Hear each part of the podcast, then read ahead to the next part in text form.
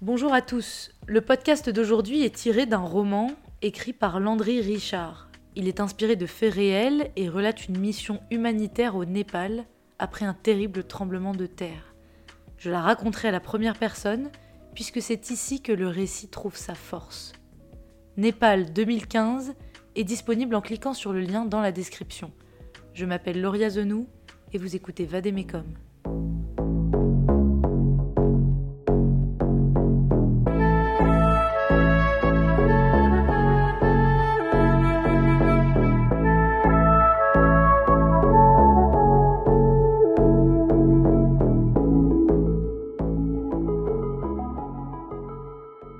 Je m'appelle Alex Bouchard, et voilà 13 ans que je suis soldat du feu, que je consacre ma vie à servir une cause plus grande que moi, que je mets en action ce que je pense être de l'altruisme par mon engagement dans une mission de service public où l'enjeu est la vie.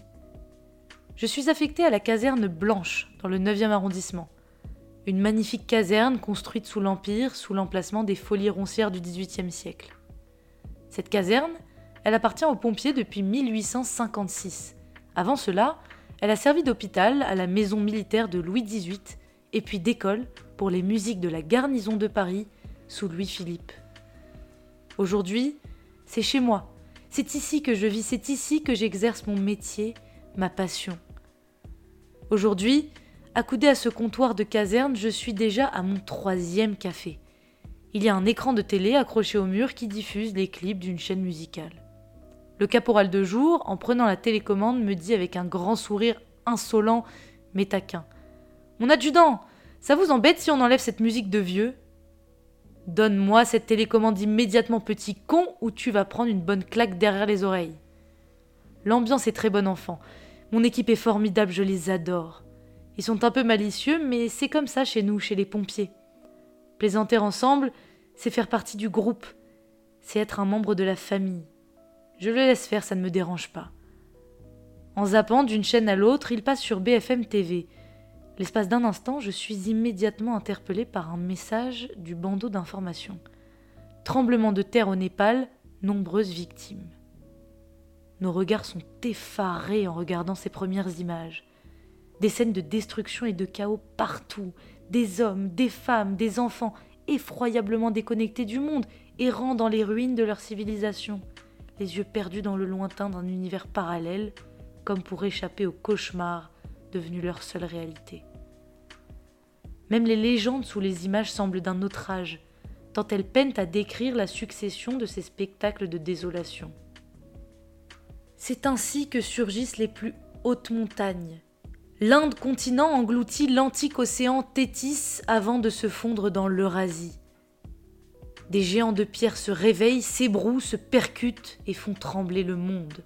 Aujourd'hui, au Népal, le samedi 25 avril 2015, quelque part non loin de Gorka, entre Pokhara et Katmandou, à 15 km à peine sous la surface, les racines de l'Himalaya se déchirent brusquement. Le choc est violent, ravageur, il ébranle tout sur son passage. Je dois vous le dire, généralement, au moment de l'arrivée sur les lieux de l'intervention, la préparation mentale par visualisation de l'action disparaît pour laisser place au réel. C'est le moment de prendre connaissance de l'état de la situation, de prendre acte de cette situation. Nos cerveaux entrent alors dans un processus de sélection et de recrutement des parties qu'il est nécessaire de solliciter en fonction de la situation. Une sensation d'hypervigilance, de pleine conscience nous envahit. Ce 25 avril 2015, le mont Everest s'est déplacé de 3 cm. Pas d'envoi de moyens français. Je suis comme un lion en cage à me demander quoi faire. Je suis dans une colère noire. J'ai envie d'y aller, j'ai besoin de faire quelque chose. Il n'est pas envisageable de regarder ce drame depuis ma télévision, mais que faire? Puisque l'administration, et sa bureaucratie me le refuse, je passerai par les médias. Et ça marche Jeudi 7 mai 2015, les bagages sont enregistrés. Nous voilà libres pour les trois prochaines heures dans l'aéroport. Il ne nous reste que ce fameux sac à dos que nous allons garder comme bagage cabine. Chacun le nôtre, le drapeau français en écusson et la tête de tigre de profil en guise de logo pour notre groupe. Un ami policier a réussi à nous faire faire ces écussons juste avant le départ. Nos casques F2 sont accrochés au sac. Nous avons vraiment fière allure dans l'aéroport de Roissy-Charles de Gaulle. Nous prenons quelque temps pour nous asseoir. De bière en bière, les paroles fusent, les blagues également. C'est une vieille habitude de pompier, cet humour légendaire, un humour noir en général, qui nous permet de dédramatiser les situations épouvantables auxquelles nous avons la malheureuse habitude d'être confrontés. L'ambiance est légère et détendue, nous sommes bien ensemble. À côté de moi, il y a Thomas, Tom, mon ami, mon frère. Il me rabâche sans cesse que je suis son idole, mais c'est lui qui est un modèle pour moi. Ce soir, nous parlons beaucoup, mais l'heure passe et il est temps de nous rapprocher de la salle d'embarquement. J'ai de la chance la chance d'être entouré de ces mecs-là et d'avoir leur confiance pour partir vers l'inconnu, vers ce bout du monde. Mais avec ces gars-là, j'irai jusqu'en enfer.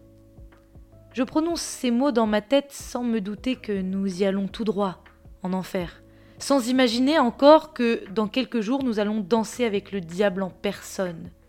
Je ne sais pas encore que lorsqu'un tremblement de terre survient, une réplique peut avoir des conséquences tout aussi dramatiques que le séisme lui-même. Dans notre insouciance et notre confort parisien, nous n'imaginons pas encore ce que c'est que de sentir la terre trembler et se dérober sous nos pieds. Nous ne connaissons pas encore la douce sensation des blocs de pierre qui se décrochent des bâtiments pour venir transpercer notre chair. Arrivé à Oman, pour notre escale, je consulte les informations internationales sur mon téléphone et je vois que le nombre de morts a encore augmenté. La situation est vraiment catastrophique au Népal. Mon contact, chez Action contre la faim, m'a envoyé deux messages. La situation se stabilise, nous vous attendons avec impatience dans le secteur de Bidour pour vous donner vos consignes. En arrivant à Katmandou, rejoignez l'hôtel Tibet International sur Buddha Road, point de rassemblement de l'aide internationale. Vous trouverez des chauffeurs et des véhicules et vous pourrez passer la nuit. Nous redécollons d'Oman et après trois heures de voyage, notre avion survole Katmandou. Depuis le ciel, la vision est impressionnante. Il est possible de voir les bâtiments écroulés de la capitale. Une légion de couleurs rouges et bleues recouvre les espaces publics, les parcs et les périphéries de la ville la plus haute du monde. Notre avion se pose et s'arrête au terminal. Il y a encore des avions militaires partout. L'armée américaine est visiblement très présente. L'aide internationale s'est beaucoup mobilisée samedi 9 mai 2015. Nous arrivons à Bidour, cette petite ville qui visiblement n'a pas été épargnée par le séisme. Nous sommes impressionnés par la résilience dont font preuve les Népalais déjà affairés à la reconstruction ou à la consolidation des bâtiments. C'est une véritable fourmilière. Les paysages, eux, sont absolument extraordinaires. J'en prends plein les yeux. Plus nous montons, plus la température redescend. Enfin, nous respirons un peu. Aussi surprenant que cela puisse paraître, entre deux falaises escarpées, nous arrivons à un embouteillage. Un éboulement bloque la route. Il n'est plus question d'attendre encore. Nous ne voudrions pas arriver après la tombée de la nuit parce que nous espérons vraiment pouvoir rencontrer les responsables provinciaux pour obtenir l'autorisation de travailler dès demain matin. Alors équipés de nos pics et de nos pioches, des pelles de nos sacs, en quelques minutes nous déblayons cette route. Arrivé à Dunch, le paysage est époustouflant. Nous sommes dans l'Himalaya, des montagnes à perte de vue devant nous. Le spectacle au loin des neiges éternelles rend sublime cette carte postale au naturel. Le contraste est impressionnant entre cette vision de ce que les bouddhistes appellent Shambhala et l'ampleur de la catastrophe environnante. Cette odeur de mort est obsédante. Nous arrivons au bout d'une route à la sortie du village et je vois dans les yeux de mes compagnons qu'ils regardent tout, qu'ils regardent partout. Devant nous se dresse un immense alignement de tentes blanches de la Croix-Rouge. C'est ici que nous allons installer notre campement. Un colonel de l'armée népalaise m'appelle. Commandant, suivez-moi avec deux de vos hommes. Alors, eh bien, nous le suivons, sur plusieurs centaines de mètres, jusqu'à ce qui ressemble à une vaste esplanade dégagée. C'est une des zones d'atterrissage des hélicoptères militaires. Il nous dit Venez voir ce que font nos soldats ici. Plus nous avançons, plus nous sommes pris par une odeur, l'odeur terrible des cadavres en décomposition. J'aperçois au loin des housses blanches qui jonchent le sol. L'officier népalais avance. Il est accompagné de deux de ses hommes. Je vois les visages de Tony et de Richard, mes deux camarades, se transformer. Nous avons compris ce qu'il voulait nous montrer. C'est un charnier à ciel ouvert. Nous enroulons nos têtes dans nos chèches, lunettes sur les yeux. En atterrissant, un hélicoptère provoque un dégagement de poussière digne d'une tempête dans le désert. Les soldats viennent alors décharger quatre housses mortuaires pour les aligner à côté des autres.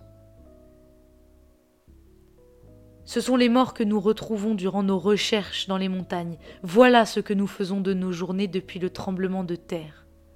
On en trouve de moins en moins, mais il y en a encore beaucoup. Richard est particulièrement mal à l'aise. Il a déjà vu des morts dans son activité de réserviste, mais là ce n'est pas pareil. La vision est horrible.